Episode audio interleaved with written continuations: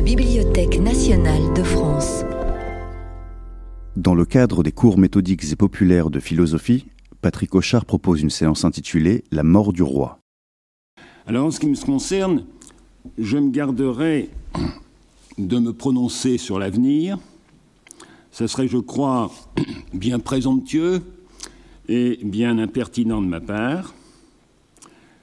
Aussi, sans plus de préliminaires, je vais essayer de réfléchir sur la mort du roi, puisque tel est le titre de cette dernière séance, en puisant pour l'essentiel au récit de Michelet dans le livre 9 de son Histoire de la Révolution française, récemment réédité dans la Pléiade par les soins de mon ami Paul Pétitier.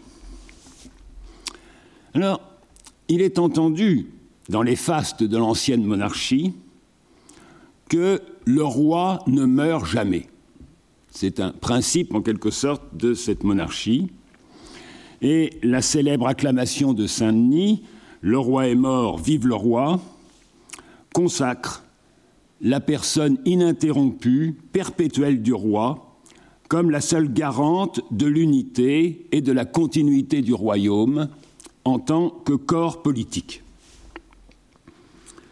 Justine Michelet, qui remarque effectivement euh, euh, au lendemain de l'exécution de Louis XVI que les puissances ennemies se réjouissent en pensant justement que la France va nécessairement se dissoudre.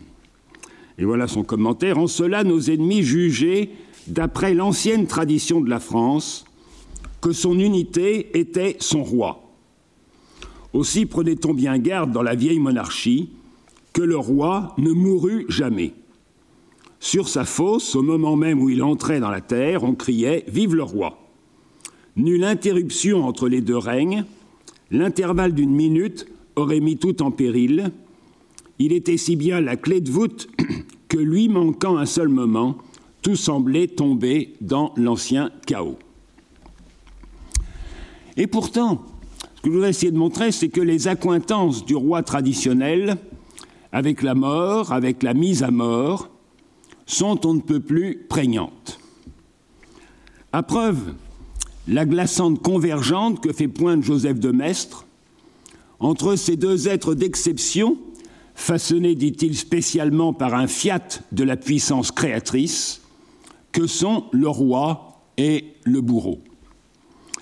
Le bourreau est évidemment un objet d'horreur, dit-il, dès qu'il s'installe quelque part, euh, tout le monde s'en va, etc., etc. Et voilà son commentaire. Et cependant, toute grandeur, toute puissance, toute subordination repose sur l'exécuteur. Il est l'horreur et le lien de l'association humaine. Ôté du monde cet agent incompréhensible, dans l'instant même, l'ordre fait place au chaos, les trônes s'abîment et la société disparaît. Dieu, qui est l'auteur de la souveraineté, l'est donc aussi du châtiment. Il a jeté notre terre sur ces deux pôles.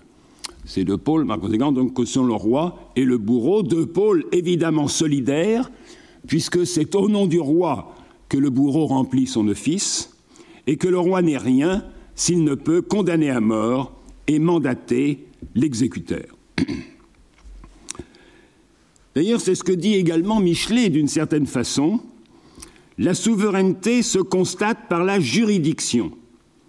Toute seigneurie ancienne s'était toujours inaugurée en faisant acte de justice, posant son prétoire, plantant son billet, son, gibet plutôt. D'ailleurs, on sait que le nouveau souverain, que la nouvelle seigneurie, eh bien, inventera même un nouveau gibet, la guillotine, qui sera justement comme l'emblème de la Révolution pour presque deux siècles. Alors, en guise d'entrée en matière, soit juste à évoquer deux tableaux saisissants à cet égard, empruntés au célèbre rameau d'or de James George Fraser cette, énorme compilation, en quelque sorte, donc, de mythes, de récits, de faits euh, euh, bizarres est, toujours assez frappant. Alors le premier tableau dresse au seuil de l'ouvrage et comme son noyau la figure sinistre et énigmatique de ce qu'il appelle le roi du bois. C'est le titre du premier chapitre, effectivement, donc, de, euh, de l'ouvrage. Et Pierre Michon en a donné une version suggestive, située comme de juste dans le même lieu, à Némy, aux environs de Rome. Donc c'est la figure du roi prêtre de Diane à Némy, pour qui il était de règle qu'il fût le meurtrier de son prédécesseur, et donc voué à périr à son tour sous les coups de son successeur, après que celui-ci aura coupé un rameau d'un certain arbre, d'où évidemment donc le rameau d'or. Alors je cite assez longuement euh, dans le bosquet sacré se dressait un certain arbre auprès duquel, à toute heure du jour, voire aux heures avancées de la nuit, un être au lugubre visage restait embusqué. À la main, il tenait un glaive dégainé. De ses yeux inquisiteurs, il paraissait chercher sans répit un ennemi ardent à l'attaquer. Ce personnage tragique était à la fois prêtre et meurtrier, et celui qu'il guettait sans relâche devait tôt ou tard le mettre à mort afin d'exercer la prêtrise à sa place.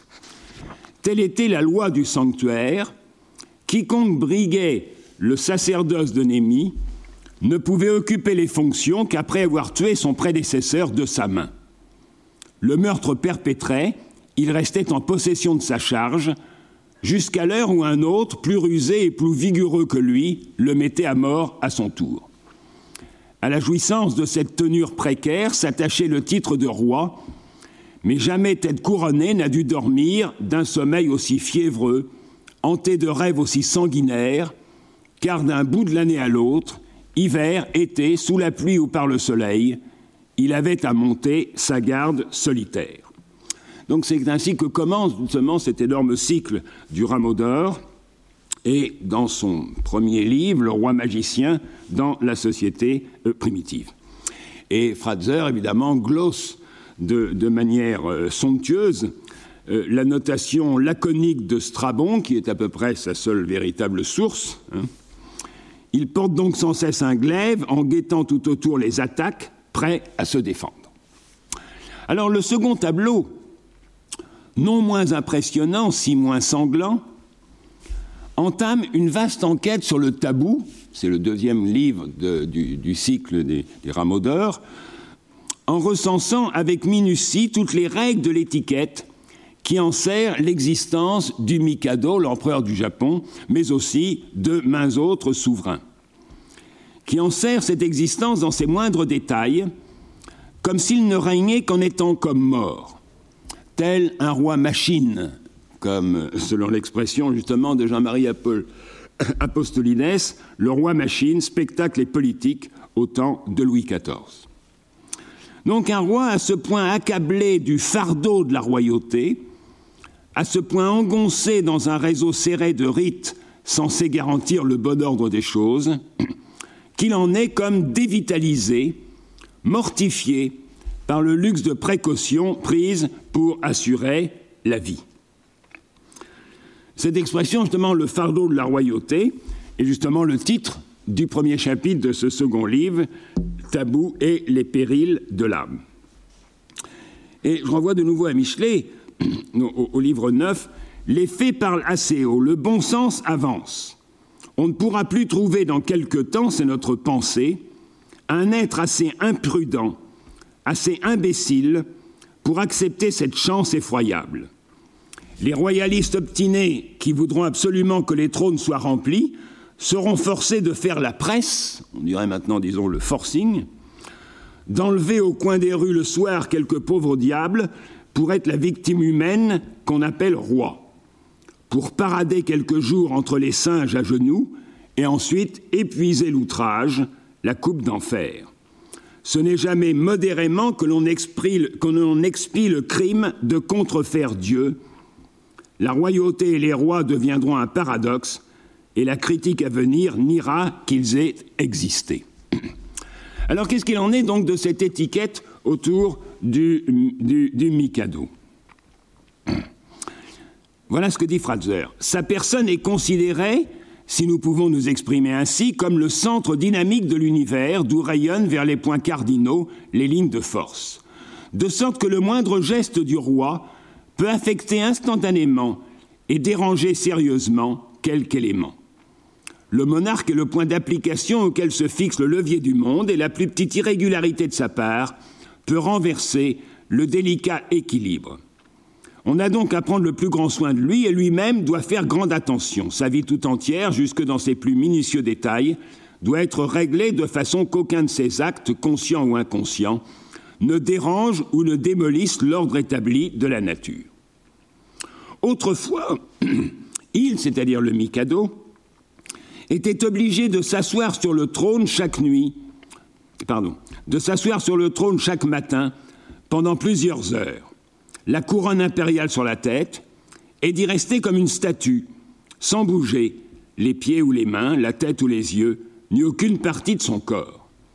On supposait qu'il conservait par ce moyen la paix et la tranquillité de son empire, mais si par malheur il se tournait d'un côté ou de l'autre, ou s'il fixait des yeux sur quelque partie de ses possessions, il était à craindre que la guerre, la famine, l'incendie ou diverses grandes calamités, calamités ne fussent sur le point de désoler le pays.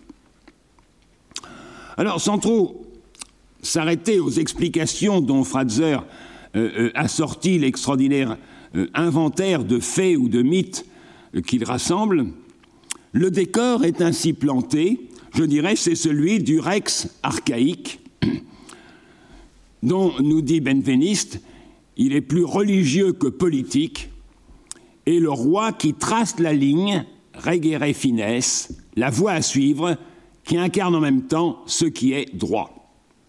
Eh bien, ceci dit, il est loisible d'en venir à la question politique ouverte par la mort du roi.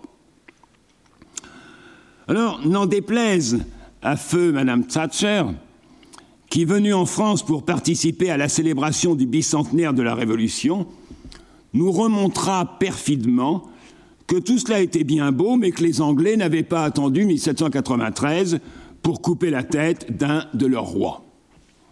Eh bien, n'en déplaise à Madame Thatcher, l'exécution de Louis XVI demeure une sorte de apax, pour peu, comme le dit Robespierre, que nous ne nous laissons pas induire en erreur par des exemples étrangers qui n'ont rien de commun avec nous. C'est dans son grand discours, justement, donc à propos du, procès du roi, le 3 décembre 92. Et il poursuit que Cromwell ait fait juger Charles Ier par une commission judiciaire dont il disposait, qu'Élisabeth ait fait condamner Marie d'Écosse de la même manière, il est naturel que les tyrans qui immolent leurs pareils, non au peuple mais à leur ambition, cherchent à tromper l'opinion du vulgaire par des formes illusoires. Il n'est question là ni de principe ni de liberté, mais de fourberie et d'intrigue. Mais le peuple, quelle autre loi peut-il suivre que la justice et la raison appuyées de sa toute-puissance. Cette formule est assez remarquable, la justice et la raison appuyées de sa toute-puissance, et on aura peut-être à te demander si la justice et la raison et la toute-puissance peuvent faire bon ménage. Mais c'est cet euh, alliage, en quelque sorte, la raison appuyée sur la toute-puissance, qui illustre justement, me semble-t-il, avec éclat, l'invention de la guillotine dont je parlais tout à l'heure, puisqu'il s'agit là justement d'une machine égalitaire, rationnelle et inexorable, comme le rappelle Daniel Arras dans son livre La guillotine et l'imaginaire de la terreur. C'est-à-dire une machine qui, je cite Arras, relègue le bourreau au second plan, qui se passe de sa virtuosité souveraine digne de son roi. Et je dirais en même temps qu'il tend à le désacraliser aussi bien que sa victime. Parce que justement, la, la guillotine, c'est automatique en quelque sorte. Alors que l'exécuteur auparavant, ce n'est pas si simple que ça, justement, de trancher avec une épée le coup d'un pauvre malheureux. Hein. et euh, bon, il y a mille anecdotes justement donc sur toute la virtuosité qu'il fallait montrer et la maladresse euh, que certains euh, bourreaux justement avaient, avaient.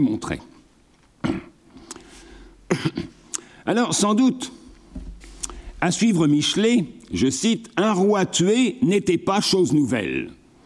Charles Ier avait péri sans que la religion monarchique en fût ébranlée.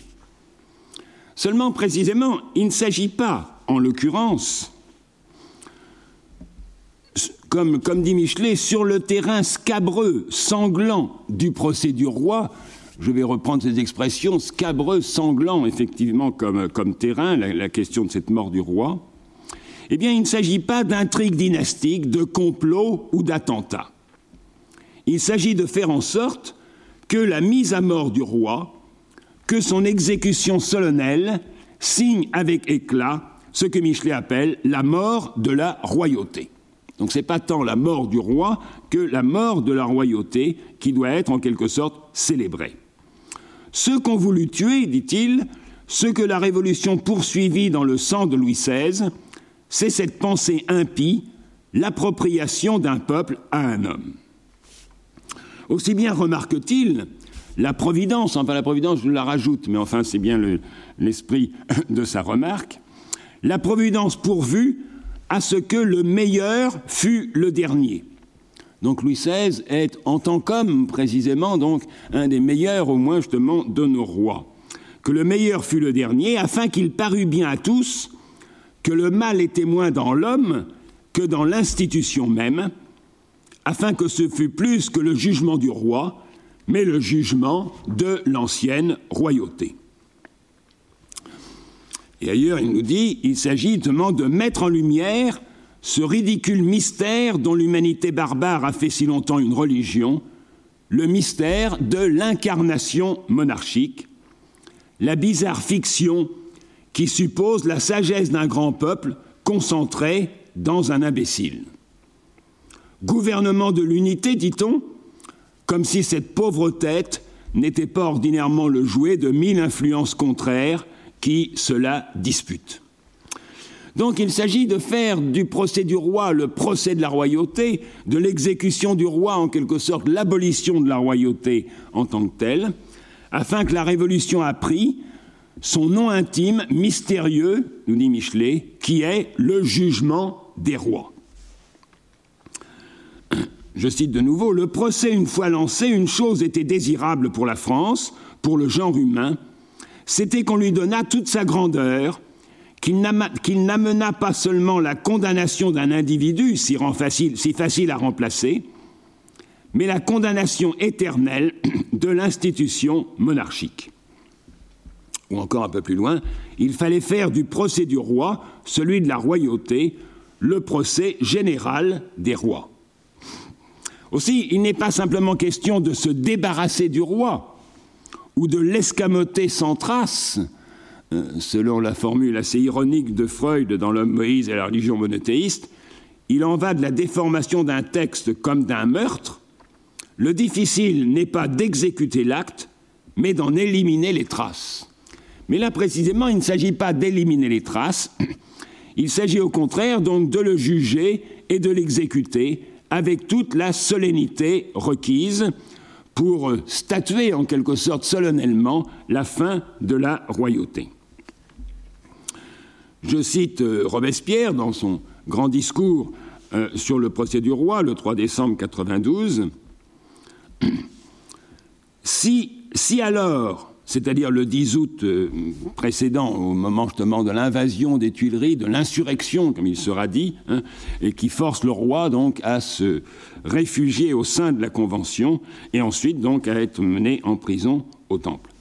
Si alors on l'arracha à l'indignation publique, ce fut sans doute uniquement pour que sa punition, ordonnée solennellement par la Convention nationale au nom de la nation, en devint plus imposante pour les ennemis de l'humanité. Quoi qu'il arrive, la punition de Louis n'est bonne, désormais, qu'autant qu'elle portera le caractère solennel d'une vengeance publique, qu'importe au peuple le méprisable individu du dernier roi. Toutefois, s'il est à l'ordre du jour d'en finir avec ce que Michelet appelle la manie des incarnations, je reviendrai longuement sur ce thème, avec la ténébreuse doctrine de l'incarnation royale, reste que ce terrain est on ne peut plus scabreux. D'abord, parce que la destitution du roi ne laisse pas d'introniser du même mouvement ce que Michelet appelle, mais ce qu'on appelle aussi bien justement dans le temps, le nouveau roi, le peuple.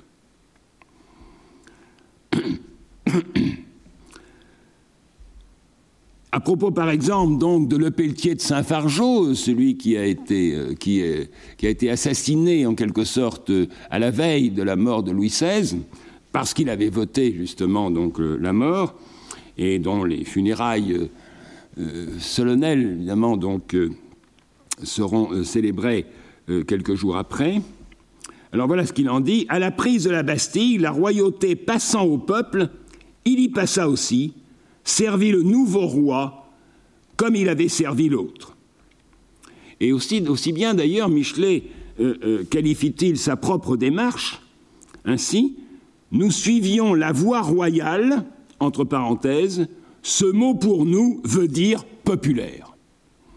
Né peuple, nous allions au peuple. C'est dans la, la, préface du livre 3 de l'histoire de la Révolution française. Donc se trouve intronisé le nouveau roi, le peuple, et encore justement ce qu'on peut appeler le vrai roi. La question capitale, c'était qu'il fût jugé, que le roi rendit compte au vrai roi qui est le peuple, que celui-ci, ressaisissant la souveraineté, l'établit pour ce qui en est le caractère éminent, la juridiction. Qu'est-ce que la juridiction? La lieutenance de Dieu sur la terre. C'est là qu'on connaît les rois. Et donc c'est là justement que va se faire connaître le peuple hein, en jugeant le roi, en exerçant justement donc cette juridiction. Et aussi bien Michelet continue en disant ce procès conduit ainsi avait la double utilité de replacer la royauté où elle est vraiment dans le peuple, de constater le droit de celui-ci, d'en commencer pour lui l'exercice par toute la terre. Donc le peuple est reconnu justement comme le, vrai roi, et on fait valoir, je cite encore, qu'il n'y avait de roi que le peuple. Donc c'est une abolition de la royauté un peu particulière, puisque euh, cette royauté, justement, est en quelque sorte conservée, mais transférée en quelque sorte euh, euh, au peuple. Ou encore, on a beau se défaire du roi en le qualifiant de tyran, c'est pour se trouver du même coup à la merci, je cite, d'un bien autre tyran, le plus terrible, le caprice populaire, ému parfois au hasard d'un faux bruit ou d'une délation. Ou encore, comme nous dit évidemment Joseph de Maistre dans les, les études sur la souveraineté, mais de tous les monarques, le plus dur, le plus despotique, le plus intolérable, c'est le monarque peuple. Au point d'ailleurs que, pour établir le tribunal révolutionnaire, nous dit Michelet, il y avait peu de frais à faire, un mot à changer, effacer le mot roi et mettre convention. Et que l'ND, celui qui organise justement le premier tribunal révolutionnaire, qui est un, un juriste évidemment de l'Ancien Régime, hein, et bien voilà ce qu'en dit Michelet. Il trouvait tout préparé dans le vieil arsenal de la terreur monarchique les armes de la terreur nouvelle. Et la terreur nouvelle n'a eu justement qu'à effacer le mot roi et à mettre convention ou à mettre comité de salut public. Moyennant quoi, la mise à mort du roi semble moins accomplir l'abolition de la royauté que son transfert au peuple censé ressaisir la souveraineté, toujours déjà usurpée par les monarques anciens, et revenant enfin en son lieu naturel. Pourquoi nous dit-il, par exemple, est-il de sainte conspiration à propos du, du 10 août, de la journée du 10 août? Et voilà la réponse. Parce qu'elles sont le retour au droit, le vrai maître rentre chez lui, chasse l'intrus, le prétendu maître. Et ce transfert du roi en quelque sorte au peuple, ce transfert de la souveraineté justement du roi au peuple, eh bien n'est pas sans s'exposer du même coup, de façon plus vertigineuse encore, à ce que Michelet appelle la déification du peuple. C'est à propos de Robespierre, voilà ce qu'il dit, il fait du peuple non l'organe naturel et vraisemblable de la justice éternelle, mais il a l'air de le confondre avec la justice même. Déification, déification insensée du peuple qui lui a servi le droit. Donc le droit devient justement la volonté du peuple, le seul, le seul droit ou la seule, la seule sagesse, la seule raison, hein, c'est cette volonté justement donc euh, euh, du peuple. Le roi se trouve asservi euh, au peuple. Et de la même façon, d'ailleurs, à propos des Girondins, voilà ce que dit Michelet, il croyait très sincèrement à la supériorité du jugement populaire, on va, venir tout à l'heure justement pourquoi, et pensait conformément aux leçons des philosophes leurs maîtres que la sagesse du peuple, c'est la sagesse absolue. Commentaire de Michelet, oui, dans l'ensemble des siècles, la voix du peuple au total, c'est la voix de Dieu sans doute, mais pour un temps, pour un lieu, pour une affaire particulière, qui oserait soutenir que le peuple est infaillible donc pourquoi déification du peuple Parce que ce n'est plus seulement en quelque sorte le lieutenant de Dieu sur terre, mais désormais il est affranchi de toute tutelle.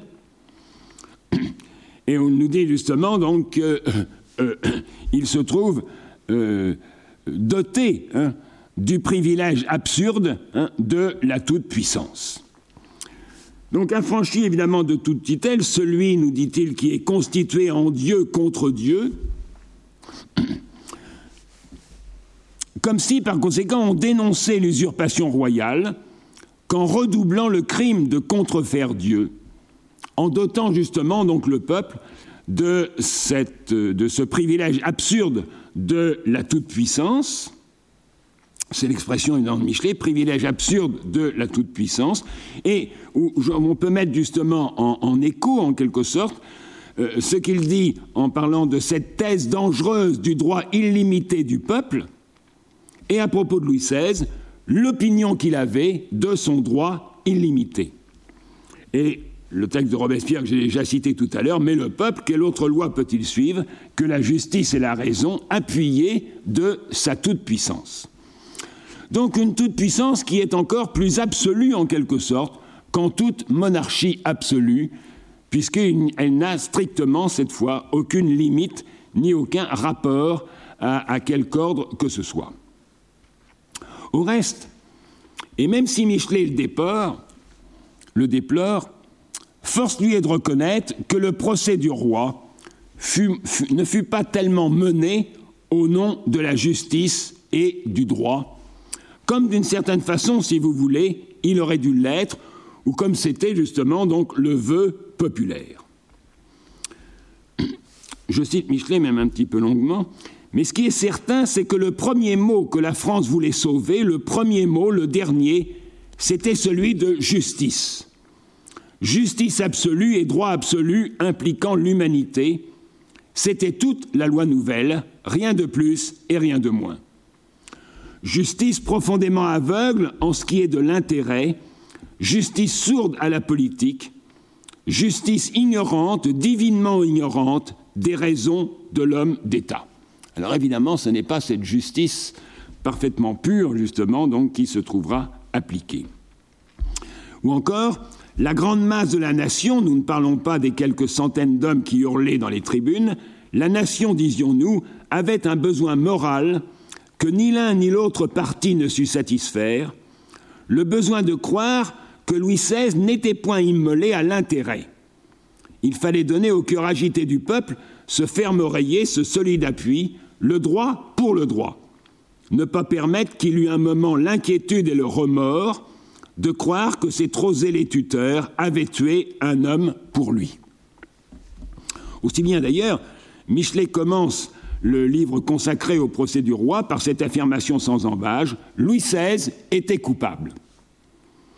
Mais, non sans se hâter de préciser, le procès était impossible en 93, on n'avait nulle pièce décisive contre le roi. contre le roi, c'est-à-dire sur le grief essentiel qui était justement l'appel à l'ennemi ou l'intelligence effectivement avec l'ennemi.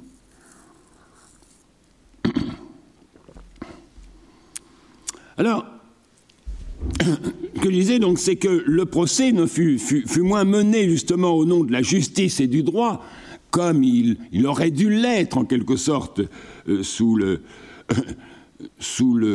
signe évidemment du droit, du droit absolu, comme on, vient de dire.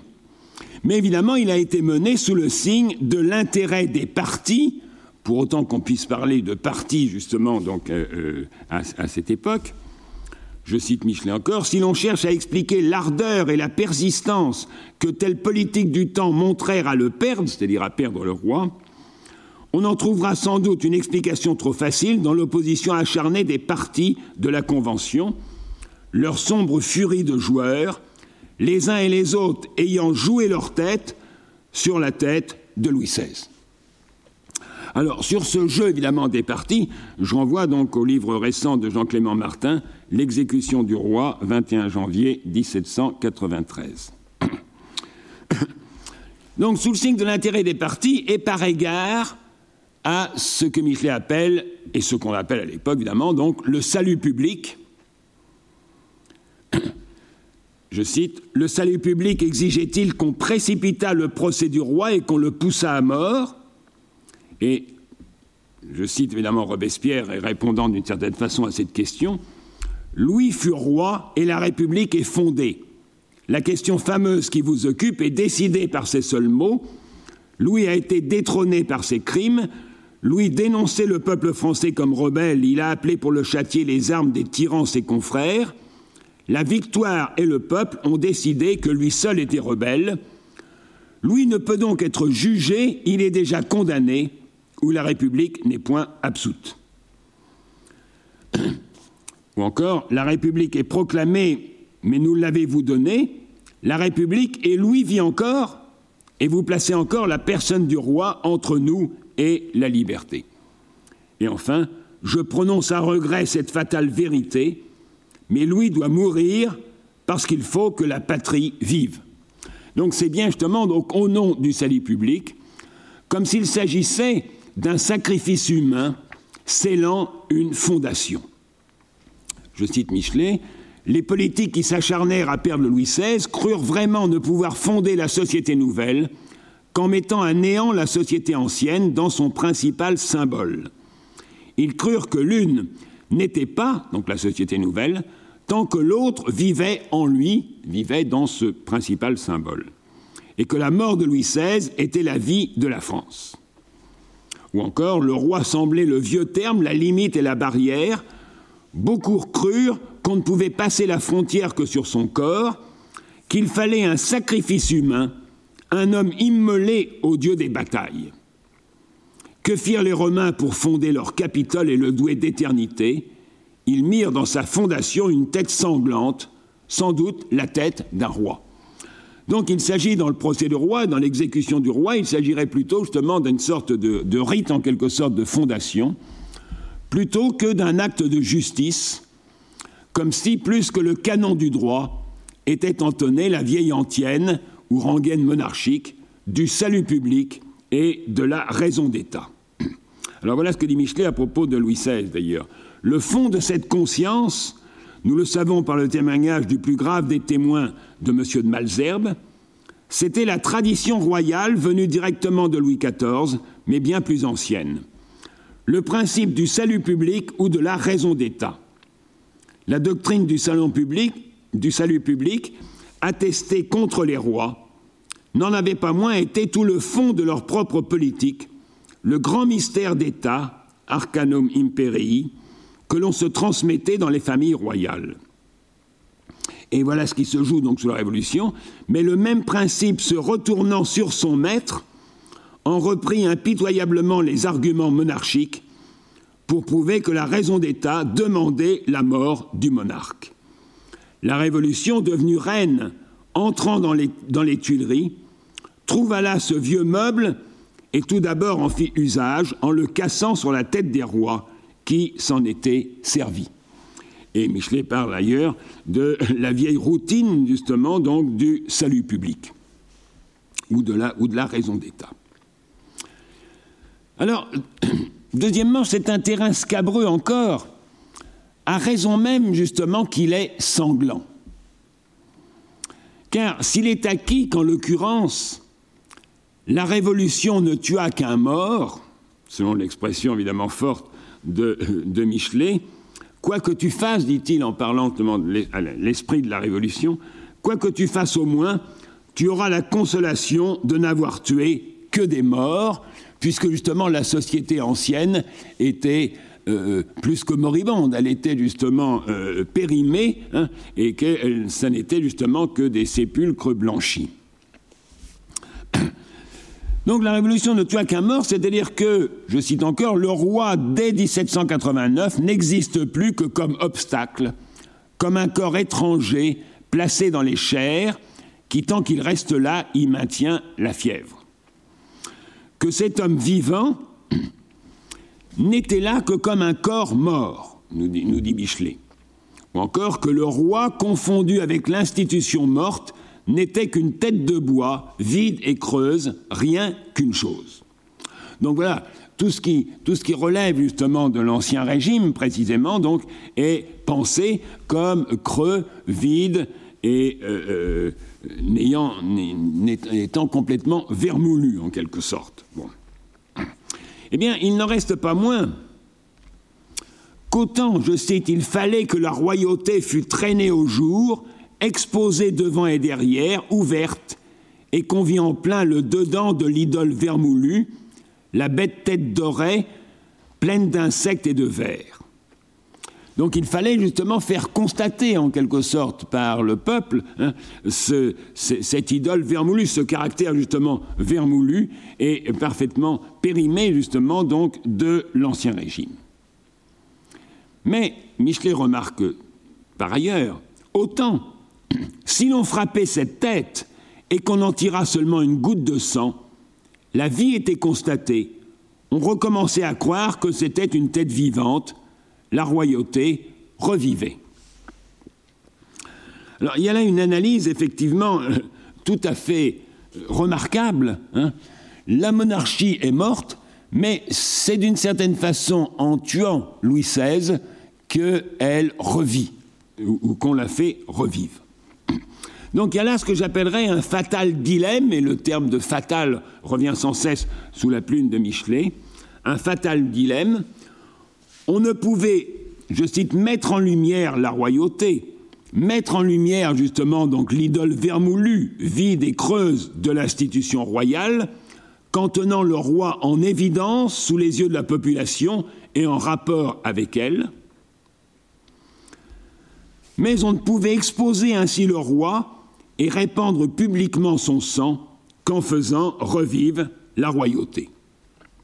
Donc Michelet dit, on put voir cette chose fatale que la royauté, morte sous le déguisement de Varennes, donc la fuite du roi sous un déguisement d'un bourgeois, hein, euh, donc morte sous le déguisement de Varennes, avilie par l'égoïsme de Louis XVI au 10 août, puisqu'il fait tirer justement sur la foule et qu'il ne requiert justement le cessez-le-feu que quand il voit bien que la partie est perdue, eh bien, cette royauté, donc morte sous le déguisement de Varennes, avilie par l'égoïsme de Louis XVI au 10 août, venait de ressusciter par la force de la pitié et par la vertu du sang.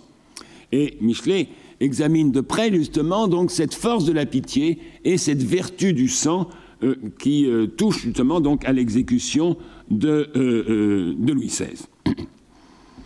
Autrement dit, si le roi à Versailles, avec toute sa pompe, inconnu du peuple, comme note Michelet, confondu avec l'institution morte, n'était qu'une chose, il ne saurait inversement être séparé de ce qu'on appelait justement sa dignitas, dut-on l'appeler Louis Capet. Je rappelle donc la formule de, de Louis XVI, justement, lorsqu'on lui lit l'acte d'accusation dans sa prison, euh, c'est l'acte d'accusation qui est rédigé contre Louis Capet, et il dit Je ne m'appelle point Capet, a-t-il dit, mes ancêtres ont porté ce nom, mais jamais on ne m'a appelé ainsi. Aussi bien d'ailleurs pour son compte, Michelet remarque qu'il mourut dans l'impénitence, en se croyant roi malgré tout, en se croyant toujours le centre de tout, en s'imaginant que le monde tournait autour de lui, que sa race avait une importance mystérieuse et quasi divine. Mais naturellement, Michelet montre évidemment combien cette impénitence hein, est liée à son éducation de roi, et en particulier au fait qu'il n'a aucun sens justement de la nation, mais enfin, ce n'est pas exactement mon, propos justement pour, euh, pour aujourd'hui. Ce qui veut dire par conséquent que tout déchu qu'il fut, ce qu'on peut appeler le gros fermier de la Beauce. Le roi avait l'air myope, le regard vague, la démarche lourde, le balancement ordinaire au Bourbon faisait à mon père l'effet d'un gros fermier de la Beauce. Donc Michelet a là une, description effectivement donc de Louis XVI via son père qui l'a vu comme, il était un petit peu offert justement donc à la vue de tous ou presque euh, euh, au temple. Donc, eh bien, le gros fermier de la Beauce, soumis aux avanies du temple et jusqu'à l'échafaud, trônait encore. Dans sa prison toute ouverte, sur l'échafaud même, Louis XVI trônait encore. Bien plus, je dirais que sa vie dévoilée aux yeux du peuple, fût-ce pour mourir, réanima la royauté, ressuscita l'institution morte. Voilà ce que dit Michelet. Déchu et méprisé, le roi restait à terre, à moins que la Révolution elle-même le relevât par l'échafaud. Ou encore Louis XVI, en périssant, rendit force à cette religion, la religion monarchique. Alors c'est, nous dit Michelet, exactement ce que disait la Gironde.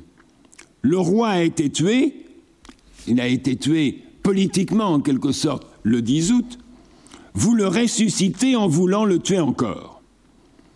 Commentaire de Michelet, et la chose en effet arriva ainsi. Le roi tué au 10 août, revécu par le procès, et le 21 janvier consomma sa résurrection dans l'âme et le cœur de l'Europe.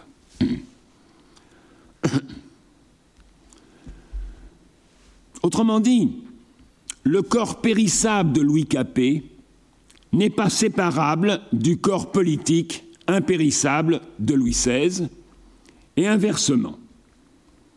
Si bien qu'on ne peut abolir ce dernier, le corps politique, l'idole vermoulue, qu'en frappant le premier, ni frapper celui-ci qu'en revivifiant celui-là, dès lors que le sang répandu du corps périssable prête vie au corps impérissable et en réanime le sépulcre blanchi.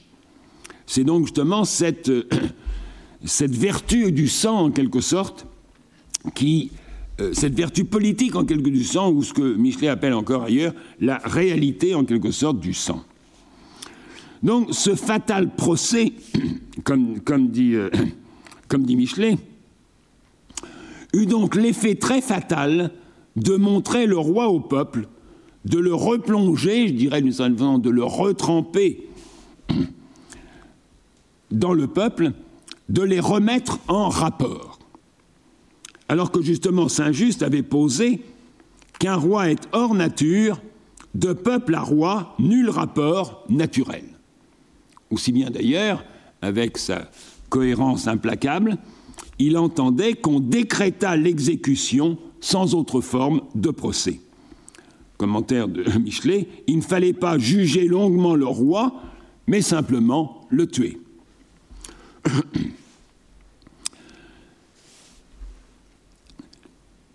Alors donc ce fatal procès eut l'effet donc de, remettre en quelque sorte la royauté en selle, en, en venant à bout évidemment du, du, monarque de remettre la royauté en selle, au lieu justement donc de le faire disparaître, le roi, de manière expéditive, ou de l'escamoter dans quelques oubliettes sans autre forme de procès, selon l'usage des tyrans.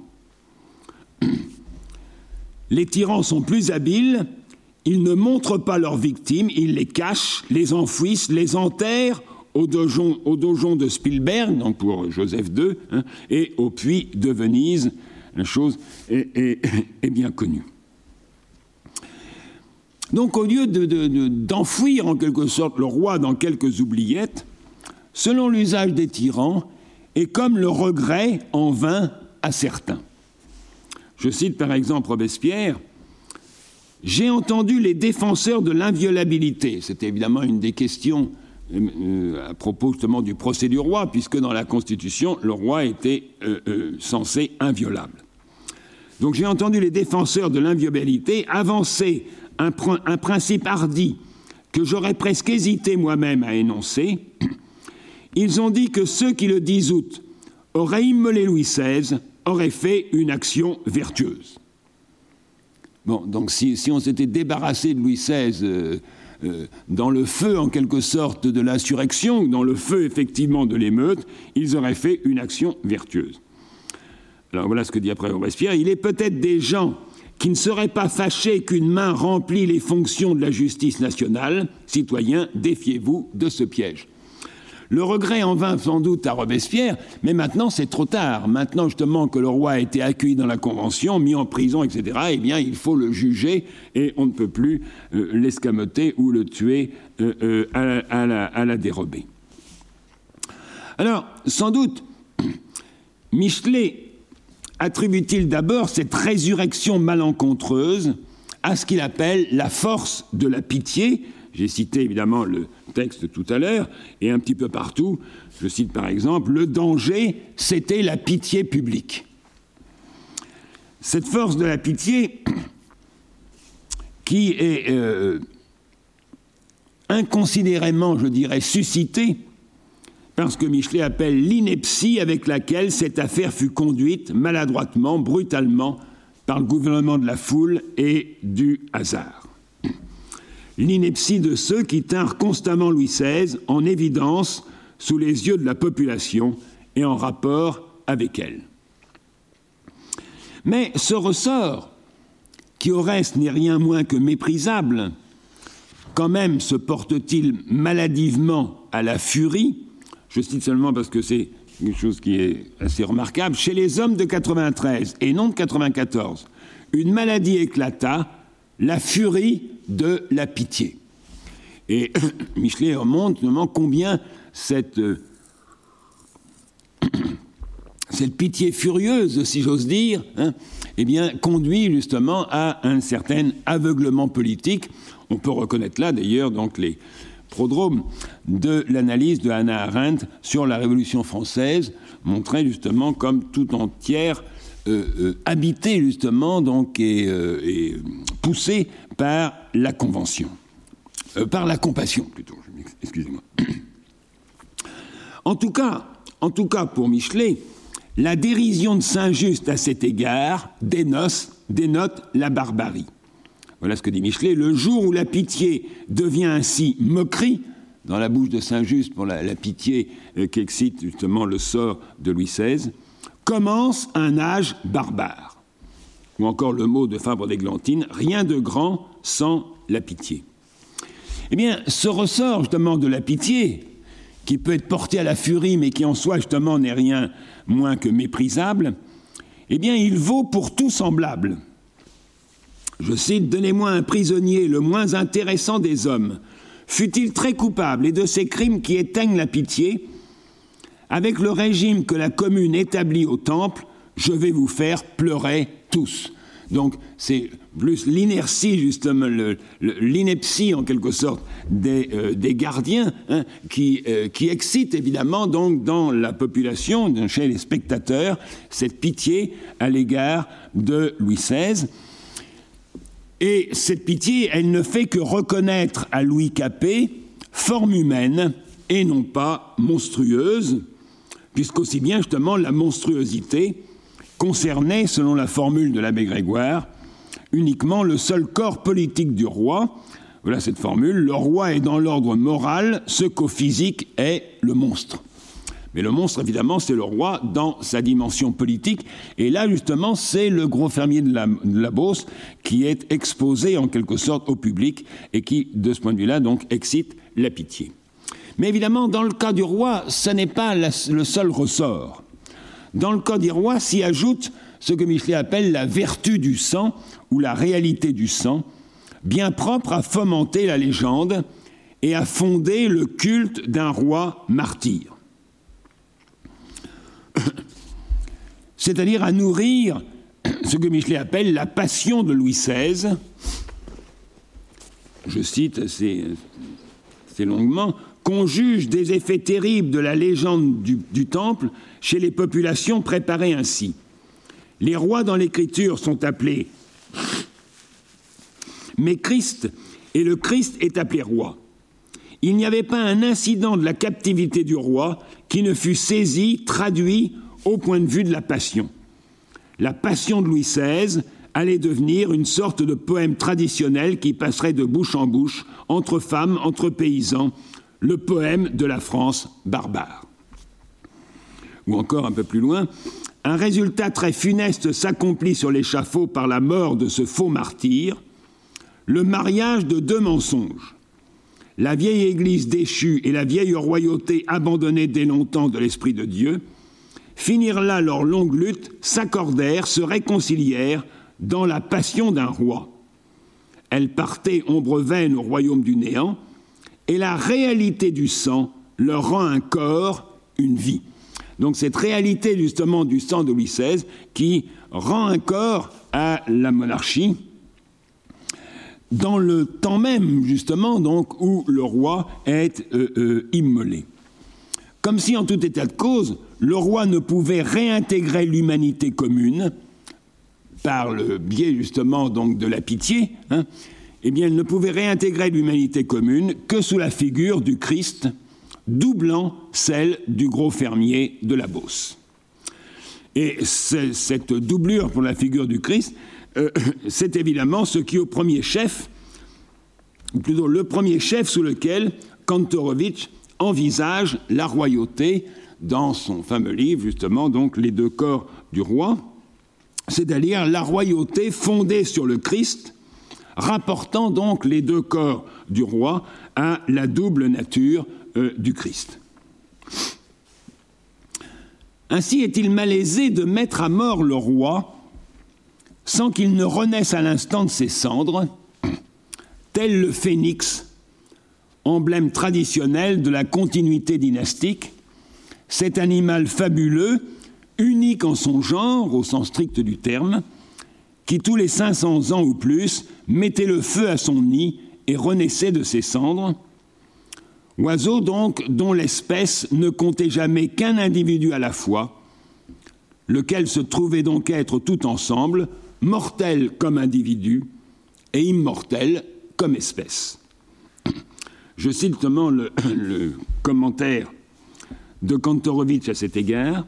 L'oiseau imaginaire, révélait par conséquent une dualité, c'était à la fois l'individu phénix et l'espèce phénix, mortel en tant qu'individu, bien qu'immortel aussi, parce qu'il représentait l'ensemble de l'espèce. Il était à la fois individu et collectif, parce que l'ensemble de l'espèce ne produisait qu'un seul spécimen à la fois. Donc cette espèce du phénix est une espèce très particulière, c'est une espèce ou une corporation, disons, pour prendre le vieux terme, qui, comme une dynastie, s'égrène au fil du temps, de telle sorte qu'à tout instant, elle comporte toujours un et ne comporte jamais qu'un seul spécimen. Alors encore faut-il préciser quel est l'enjeu de cette épreuve scabreuse qui, se joue autour de la mise à mort du roi. Alors l'affrontement des partis à cet égard est passablement embrouillé, et je dirais qu'il opère comme un front renversé.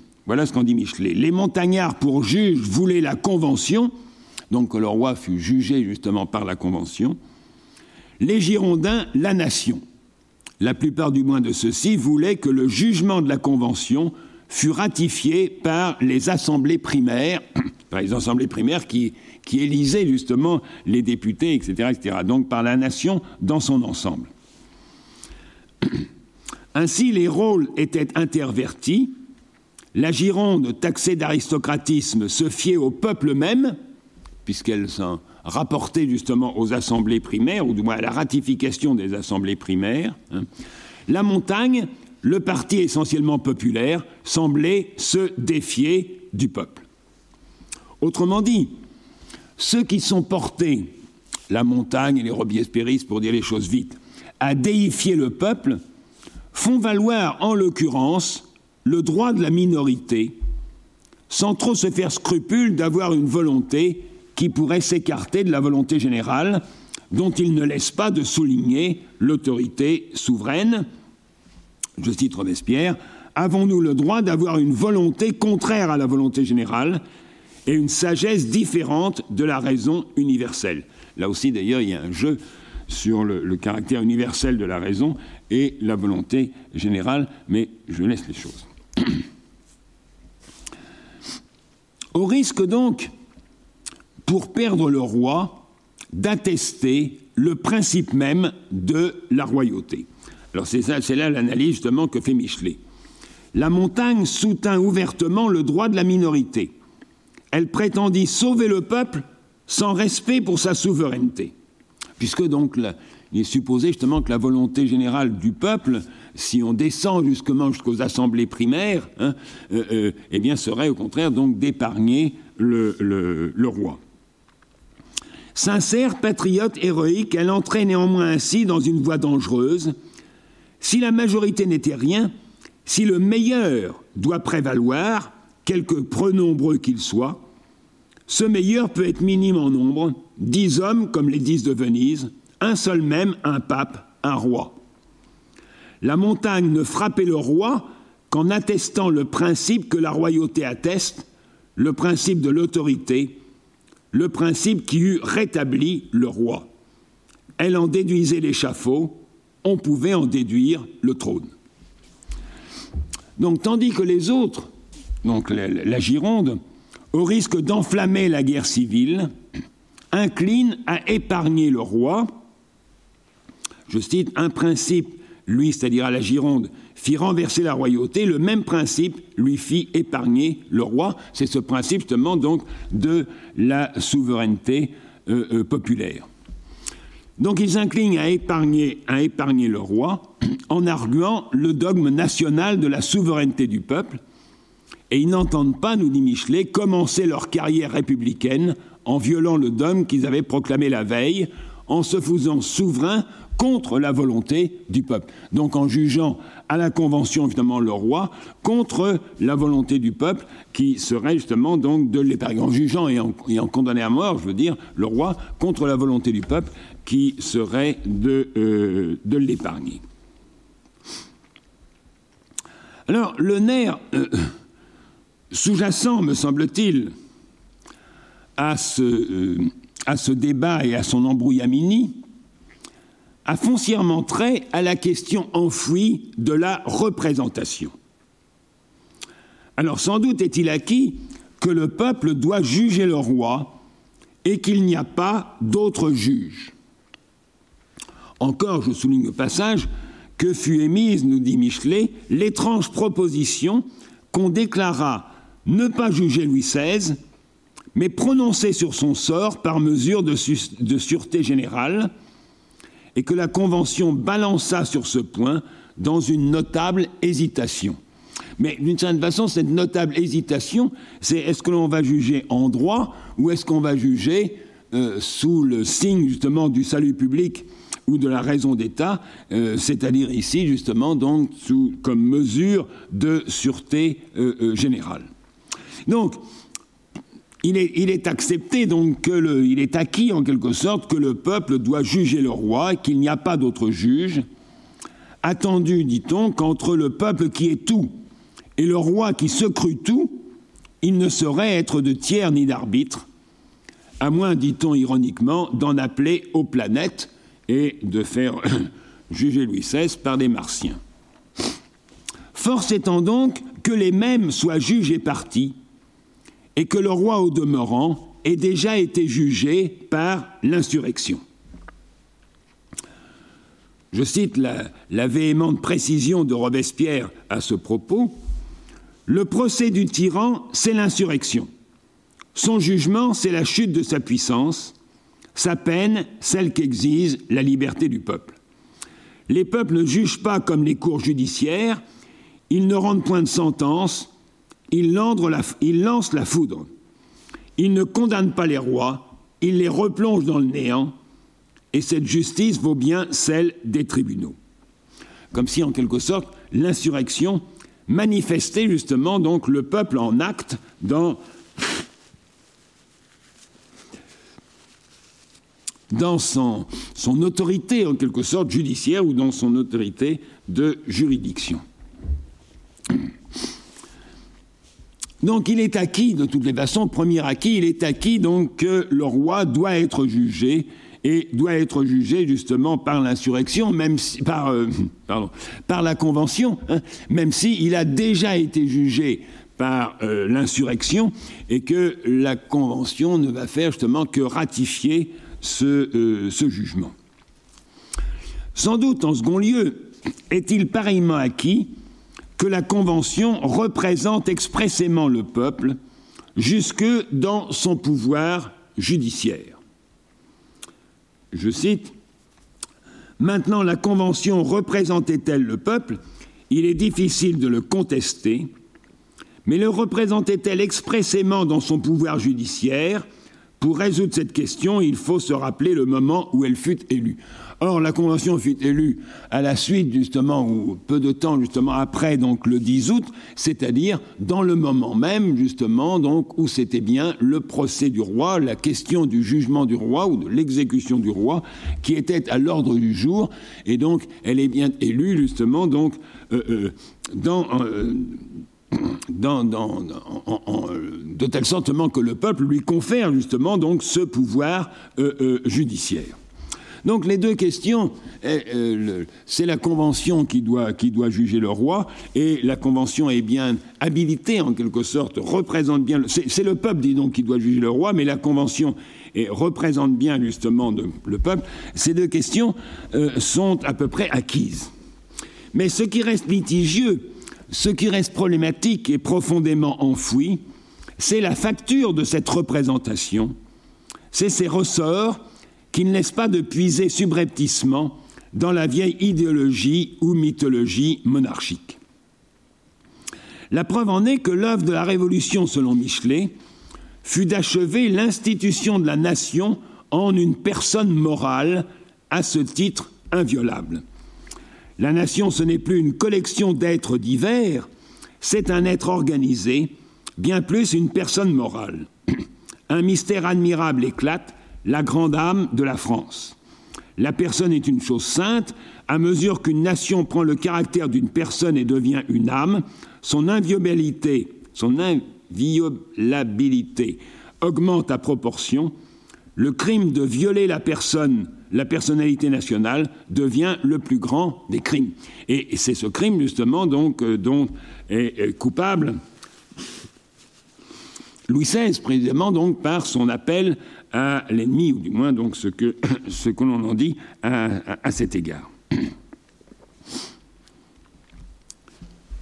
Donc dès lors que l'objet de la Révolution française ou le moment de la Révolution française, c'est vraiment donc cet achèvement de la nation comme une personne morale et, euh, euh, et inviolable, alors disons entre parenthèses que Louis XVI ne se fait aucun scrupule d'appeler à l'aide les cours étrangères qui pour lui justement ne sont pas tellement étrangères, qui c'est une affaire familiale en quelque sorte. Il y a son beau-frère qui est à Vienne, il y a ses cousins qui sont ici, etc. Par là. Bon, et, et qu'il ne trouve aucun euh, il ne fait aucun scrupule justement donc de cet appel et qu'il n'y voit pas justement là un crime euh, euh, lèse-nation en quelque sorte. Ça veut dire par conséquent que l'énigme qui est posée à la Révolution, comme dit, comme dit Michelet, le sphinx vient de lui-même se mettre devant la France, lui barrer la voie, dire devine ou meurt. Alors devine ou meurt quoi?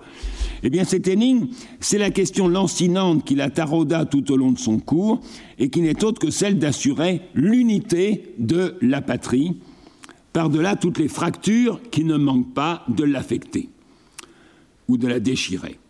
C'est-à-dire d'affronter le grand, le grave problème, nous dit Michelet, de l'unité parmi les hommes sur les décombres de la fausse unité royale. Je cite la France sortie de l'âge barbare ne pouvait plus se contenter de la fausse unité royale qui si longtemps avait couvert une désunion réelle, ou encore de la mauvaise unité, c'est un résumé d'un discours, de Danton au, au, lendemain de la proclamation de la République, le 25 décembre 92, mort à la mauvaise unité, la dictature, mort à la mauvaise liberté, l'esprit local et départemental, l'esprit de division et de démembrement, ou encore du semblant d'unité que la royauté lui donnait, c'est-à-dire donnait donc à l'ancienne euh, euh, à l'ancienne France. Je cite encore l'ancienne France elle-même, malgré le semblant d'unité que la royauté lui donnait, avec sa diversité infinie de coutumes, de poids, de mesures, avec ses douanes entre provinces, avec ses pays d'État et de privilèges divers, tenait beaucoup de la faiblesse et de l'hétérogénéité des États fédératifs. C'était sous un roi une fédération grossière où toutes les formes sociales, fiefs, républiques, quasi-royautés princières, coexistaient dans une confusion inexprimable, des mots infinis de détails, un désaccord ridicule. Donc, semblant d'unité que donnait la royauté, eh bien, la question révolutionnaire par excellence, c'est vraiment donc de trouver la vraie unité, en quelque sorte, l'unité véritable. Autrement dit, je cite, la Convention avait plus à faire que de défendre l'existence de la France, nos rois l'ont souvent défendue, sa mission toute spéciale, infiniment difficile, qu'elle remplit par tous les moyens, c'était d'en fonder l'unité. Sitôt entrevue, nous dit-il, l'idée sublime, sublime de l'unité véritable, ce but lointain du genre humain, la question imprévue s'imposa de fonder cette haute unité, c'est-à-dire de savoir comment un grand État non monarchique peut obtenir l'unité. Or, si telle est la rude tâche impartie aux hommes de 93, fonder l'unité d'un empire immense obtenu par la loi seule et sans fiction royale, ils auront beau proclamer sur tous les tons la République une et indivisible, décréter l'unité dans la loi, je cite Michelet, dans leur foi naïve à la toute-puissance de la loi, à son efficacité invincible, ils croyaient que l'unité, pourvu qu'elle fût décrétée, à coup sûr existerait. Voire même, ils ont beau fouiller leurs entrailles pour y chercher le mot de l'énigme et livrer au rasoir national tous les successivement supposés fauteurs de discorde, je cite Michelet, impitoyable pour eux-mêmes, ce fut à eux qu'ils s'en prirent. Ils cherchèrent le mot de l'énigme dans leurs entrailles déchirées, interrogèrent leur propre sang, et marchant à la solution par l'élimination meurtrière de tout ce qui s'en écartait, fouillèrent à extinction dans la logique de la mort. Ou de même, ils ne se rassuraient bien sur les nuances qui les séparaient qu'en mettant entre eux le distinguo de la mort, comme si le ciment de l'unité devait donc être le sang. Et donc c'est évidemment toute la, question justement de la terreur qui se joue ici, hein, euh, fonder l'unité par élimination des, des fauteurs euh, de troubles. Eh bien, ils ont beau déployer par conséquent tous ces efforts, le vœu d'unité demeura stérile, aussi stérile que celui du christianisme. Ils ignoraient qu'ils avaient pour mission non ce vœu stérile d'unité que déjà le christianisme a tant répété en vain, mais la recherche sérieuse des moyens qui peuvent vraiment réaliser l'unité. Non évidemment sans faire délirer les esprits les plus raisonneurs. Je cite encore, l'unité se rêve éternelle de l'humanité, le jour où l'on crut la tenir, où l'on crut la réaliser dans la grande société qui, depuis 89, menait les destinées humaines, un vertige fanatique tourna les esprits, personne ne but impunément à cette grande coupe de Dieu pour la première fois offerte aux lèvres de l'homme, une ivresse sauvage comme l'orgie des mystères antiques s'empara de ces philosophes, de ces raisonneurs, les fit délirer. Aussi bien comment la fondation de cette unité sacrée l'unité de la patrie. Je cite encore, quiconque osa en parole, en pensée, en songe même, rappeler l'une ou l'autre de ces deux formes de discorde, royalisme et fédéralisme, lui parut un sacrilège, un ennemi de l'humanité, un meurtrier de la patrie. Ou encore, l'unité de la patrie fut pour eux la seule vie réelle près de laquelle nulle vie d'homme ne devait compter. Ébranler Sodome de près ou de loin, ce fut à leurs yeux assassiner la patrie elle-même et mériter trois fois la mort.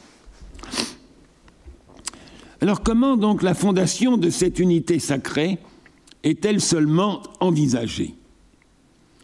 Eh bien, c'est sous l'axiome apparemment organiciste ou corporatif qui en postule l'exigence. Je cite donc l'unité de la patrie, l'indivisibilité de la République, c'est le mot saint et sacré de 93. Point de vie sans l'unité. Nul axiome plus sûr. Ce n'était pas une question de curiosité scolastique, c'était celle du salut et de la vie même.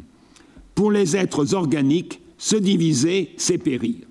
Et plus ils sont organisés, plus l'unité est la condition absolue de leur existence, L'homme meurt s'il est divisé, le serpent coupé vit encore. Donc c'est principe apparemment justement organiciste en quelque sorte de la société conçue comme un organisme et requérant du même coup cette unité organique ou cette unité euh, euh, euh, substantielle. Eh bien, le dogme donc qui s'impose, c'est que la nation porte le trait unitaire d'une personne morale comme telle sainte et inviolable, on l'a rappelé justement donc tout à l'heure, et qu'elle l'assume par la vertu d'une unité de représentation.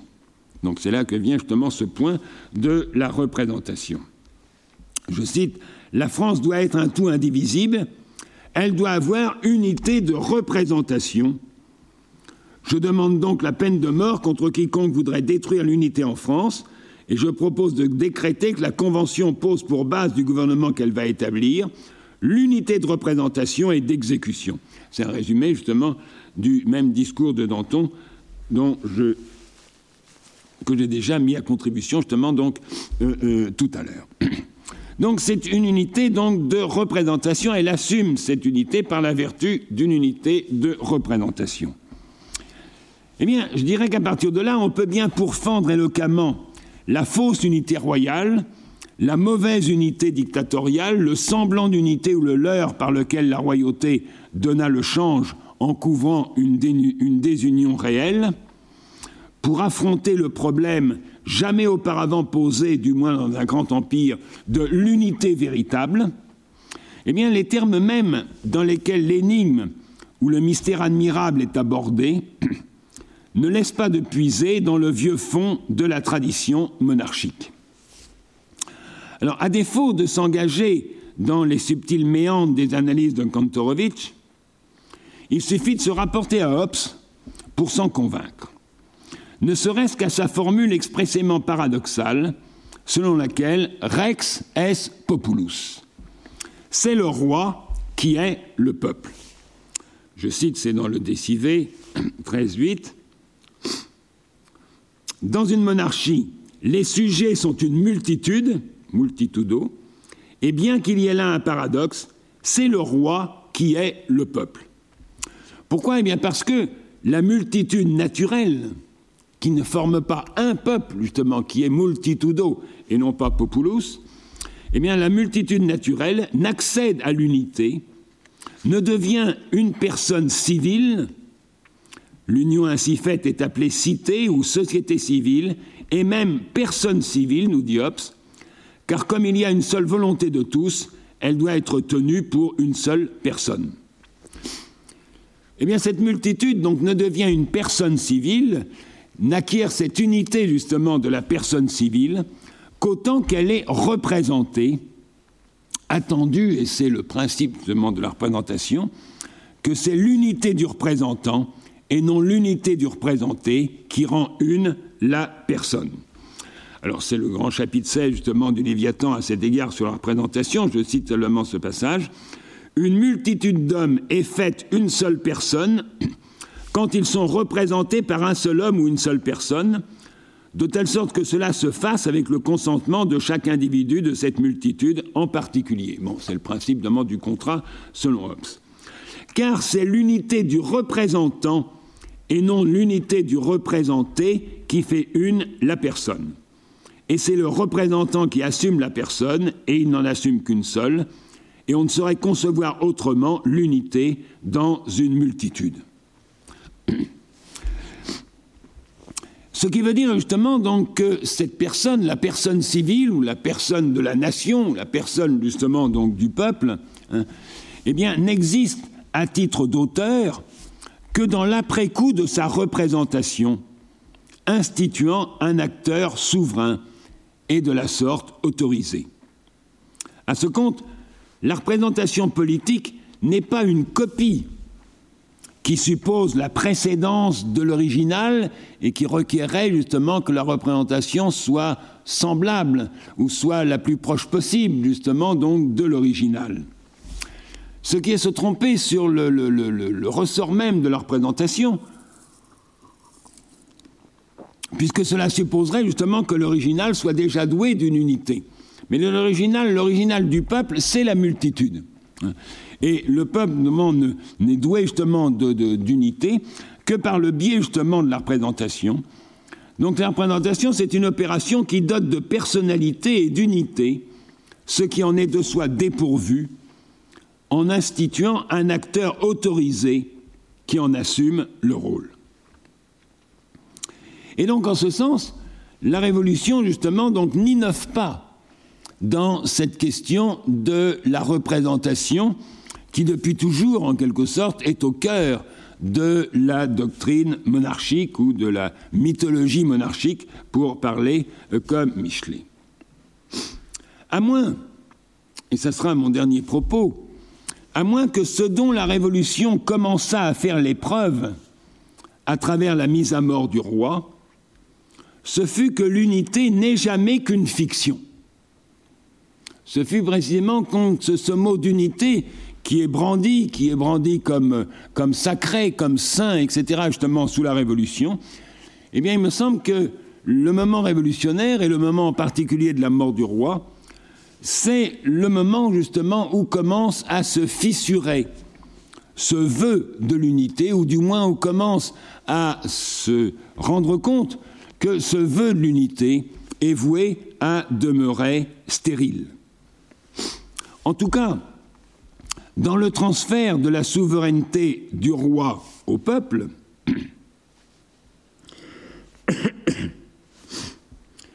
vous avez consacré la souveraineté du vrai souverain, le peuple, il faut le débarrasser de son rival, le faux souverain, le roi. Donc dans le transfert de la souveraineté du roi au peuple, s'il peut sembler, c'est ce que j'ai essayé de développer tout à l'heure, qu'il y avait peu de frais à faire, effacer le mot roi et mettre convention à, la place, pour ériger en quelque sorte une royauté sans roi, eh bien, ce qui toutefois se défait, ce qui se dissipe irrémédiablement, ce ne sont rien de moins que le dogme ou le mystère de l'incarnation royale et la dévotion érotique qui lui est afférente. Je renvoie à Michelet, c'est un trait singulier de la France. Ce peuple n'a compris longtemps la politique que comme dévouement et amour. Amour robuste, obstiné, aveugle, qui fait un mérite à son Dieu, c'est-à-dire à son roi en l'occurrence, hein, de toutes ses imperfections. Ce qu'il voit d'humain, loin de s'en choquer, il l'en remercie.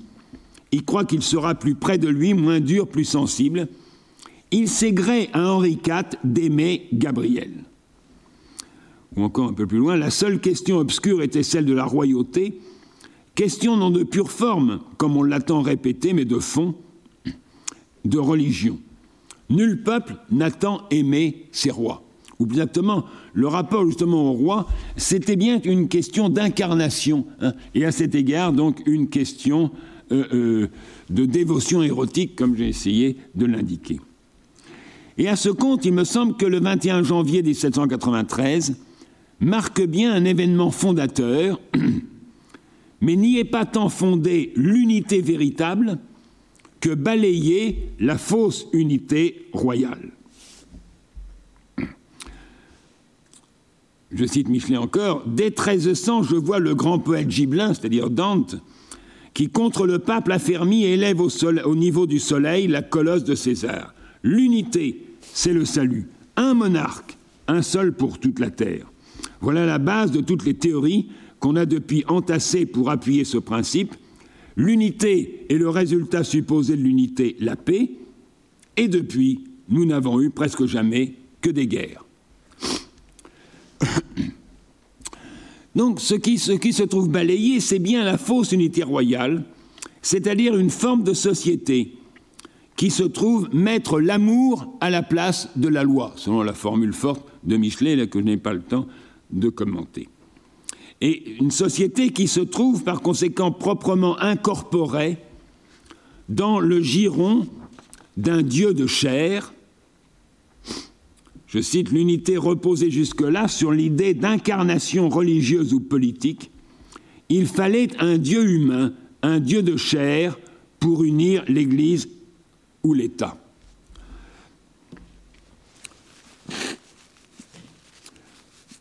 J'en vois par exemple, pour l'illustrer d'une manière un peu plaisante, hein, euh, euh, à la pièce d'Ionesco, justement, Le roi se meurt, hein, où le monarque incarne si bien le royaume que celui-ci se désagrège littéralement à mesure que le roi meurt.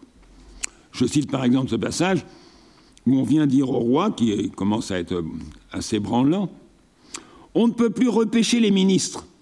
Le ruisseau dans lequel ils sont tombés a coulé dans l'abîme avec les berges et les saules qui le bordaient. Et ainsi, littéralement, en quelque sorte, le royaume se défait à mesure justement donc que le roi euh, se meurt. Donc c'est cette croyance justement dans, dans, dans, l'incarnation, c'est cette manie des incarnations, hein, et, et, qui est ce, ce Dieu de chair qui est supposé propre à garantir conjointement justement dans sa personne les instances du pouvoir, donc c'est le fameux l'État c'est moi, l'instance de la loi, le peuple considéré comme loi vivante, nous dit-on, et du savoir, c'est cette sagesse d'un grand peuple consacrée, euh, concentrée plutôt donc dans un imbécile, selon la formule que j'ai citée tout à l'heure. Alors, par le biais donc de cette fiction royale, de cette ténébreuse doctrine de l'incarnation royale, ou encore de cette idolâtrie, hein, deux religions, dit Michelet, se posent en face, l'idolâtrie dévote et royaliste, l'idéalité républicaine. Eh bien, la société d'Ancien Régime prend corps, c'est-à-dire prend forme proprement de corps politique, comme tel unitaire et doté d'une unité substantielle, ainsi que d'une identité continue.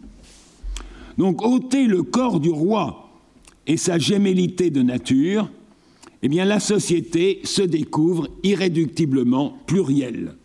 Et je pense que c'est cette découverte essentielle, même si elle est, recouverte sous le vœu de l'unité, c'est cette découverte qui fait justement, donc que fait proprement la Révolution française. Je cite Claude Lefort. Or, observons-le aussitôt, une société qui n'est plus susceptible d'être incarnée ne peut donner l'image d'une unité organique, elle se reconnaît irréductiblement plurielle et comme telle légitimement vouée au conflit, à la division. Donc on a beau appeler à l'unité du peuple, celui-ci ne prend pas corps, c'est encore une formule de Lefort, dès lors que ne joue plus un pouvoir non seulement incarné, non seulement incorporé dans la personne du roi, mais encore surtout incarnateur, selon l'expression de, de Lefort, c'est-à-dire donnant corps à la société ou lui faisant faire corps, censé qu'il est précisément l'incarné. Alors la preuve en est que le moment même qui désormais consacre la souveraineté du peuple et l'expression de sa volonté par le suffrage, eh bien ne va pas justement s'en mimer dans l'isoloir la dissolution du social.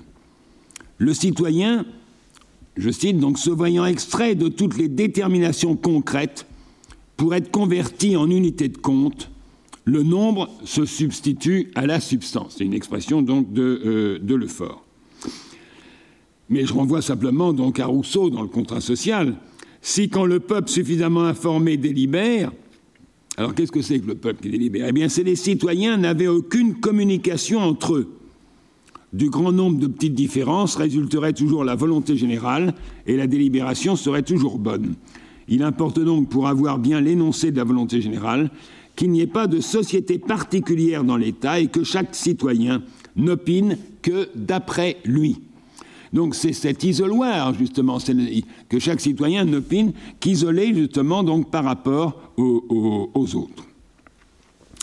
Et en ce sens, donc, si le nombre se substitue à la substance, eh bien l'abstrait se substitue au charnel. Pour peu que cette exigence d'abstraction donc rien moins justement que charnel, et c'est d'ailleurs ce que Michelet reconnaît aussi hein, dans le XVIIIe siècle en général, ou dans ce qu'il appelle la royauté de l'esprit, qui s'élève sur les ruines du dogme de l'incarnation royale. L'esprit est libre chez eux, Montesquieu, Buffon, Voltaire, Rousseau, des formes de l'incarnation. Il le dégage de ce vêtement de chair qu'il a porté si longtemps. De même, à propos de la loi telle que l'entend Montesquieu, loi abstraite et non vivante. Euh, D'ailleurs, c'est en l'occurrence justement pour faire un, un, certain reproche, mais je passe justement donc sur ce point. Donc pour peu que cette exigence d'abstraction, qui est rien moins que charnelle, ne soit pas totalement remplie, elle ne saurait l'être totalement, eh bien le pouvoir qui émerge de l'opération est exposé à déchoir au rang d'une domination de fait, suspect de n'être que le mandataire de certains des intérêts qui pullulent au sein du social, ainsi découvert donc dans son morcellement. Non sans, comme le, pressant et comme le redoute évidemment le fort, que ne puisse y faire jour une féroce réactivation au titre du fantasme. Et c'est ce fantasme sans doute qui habite les sociétés démocratiques, le fantasme du peuple un, de son identité substantielle, le rejet de la division, la réactivation d'un corps soudé à sa tête, d'un pouvoir incarnateur, font éclore le totalitarisme. Ou, comme dirait Rosanvallon, le retournement contre elle-même de la démocratie. Donc, avec la, la chute et l'éclipse du roi, c'en est fini, nous dit Michelet, du principe charnel qui ordonnait et captivait la société dans l'obédience énamourée d'un souverain corps, indissociablement glorieux et trivial. Et si dorénavant le peuple est tout, il ne l'est que de façon précaire qu'en vertu de ce que le fort appelle une transcendance interne du social. Cette transcendance interne du social qui fait le propre du système démocratique, avec son avènement, c'est-à-dire l'avènement de la démocratie, s'opère une mutation symbolique telle que le pouvoir continue d'apparaître au-dessus de la société, mais simultanément engendré par elle. C'est-à-dire que le pouvoir est en même temps simultanément la règle et le produit, et à ce titre, évidemment, rien moins qu'absolu. Donc il n'y a plus en quelque sorte de garantie ultime, et donc cette transcendance interne du social, elle est dûment contestable et contestée. Ou encore, si le peuple est tout, c'est la formule du tout à l'heure, le peuple qui est tout et le, et le roi qui se crut tout, hein, eh bien c'est dans une conjoncture où la société s'avère être foncièrement réfractaire à se circonscrire dans la détermination d'une totalité. Au contraire, elle ne laisse pas d'être transie par une indétermination radicale et d'éprouver ce que le fort appelle la perte des repères de la certitude, non sans se trouver évidemment du même coup exposé au vice du relativisme et tenu à ce qu'il appelle d'une manière très remarquable une éthique du doute. Je cite simplement ce passage, si j'arrive à me relire. Pour qu'une telle société réussisse à tenir ensemble, en dépit de la multiplicité des intérêts, des opinions, des passions qui la déchirent, il faut qu'elle fasse sienne à quelques degrés une éthique du doute. On la voit d'un côté, il est vrai, dangereusement tentée de céder aux doutes sceptiques, mais d'un autre côté, elle accueille une incertitude féconde, révèle une connaissance par le doute. il me semble que ces deux expressions, justement, une incertitude féconde, cette incertitude qui n'est pas seulement le relativisme ou qui n'est pas seulement le doute sceptique, mais une incertitude féconde et une connaissance par le doute, une connaissance qui ne se sépare pas justement donc de, de l'incertitude d'une certaine façon. Autrement dit, au fil de cette désincorporation qui va de pair avec une désintrication des registres du pouvoir, de la loi et du savoir, en démocratie, car tel est le nom de ce qui s'amorce à compter de la mort du roi et dont il nous incombe encore d'éclaircir l'horizon, eh bien se fait jour la notion nouvelle du lieu du pouvoir comme lieu vide, selon la formule célèbre et rebattue de Lefort. Sans doute, évidemment, ce lieu n'est-il jamais proprement vacant, mais aussi il n'est jamais pleinement occupé, parce que, nous dit Lefort, nul individu, nul groupe ne peut lui être consubstantiel et que les gouvernements qui s'y exercent, je dirais par provision, ne sauraient se l'approprier, ni le remplir, emprunts qu'ils sont de la division sociale dont ils sourdent. Aussi, la représentation se fait-elle toujours valoir, mais loin de donner corps aux représentés, son fléau penche tout à rebours vers ce qu'on a appelé justement le droit illimité du peuple, jusqu'au très funeste principe, nous dit Michelet, savoir que le peuple garde le droit de révoquer ses députés avant la fin de leur mandat, au risque de réduire les représentants à des ombres craintives et impuissantes.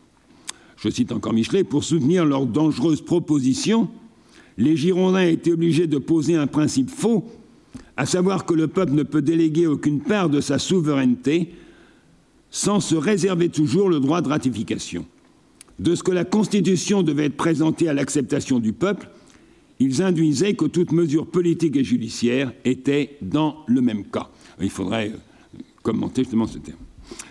Donc si enfin la mise à mort du roi est un acte fondateur, c'est paradoxalement pour fonder l'absence de tout fondement, de tout fondement ultime, et initier une forme de société qui s'intime justement d'en faire l'épreuve, de se rompre à une énigme moins à résoudre qu'à continuellement interroger. Et je voudrais donner le dernier mot à Lefort. La nature de l'homme n'est pas d'être insaisissable, mais il y a quelque chose d'insaisissable dans l'homme qui se signale à travers les cultures et les individus et que nous, et que nous nommons énigme.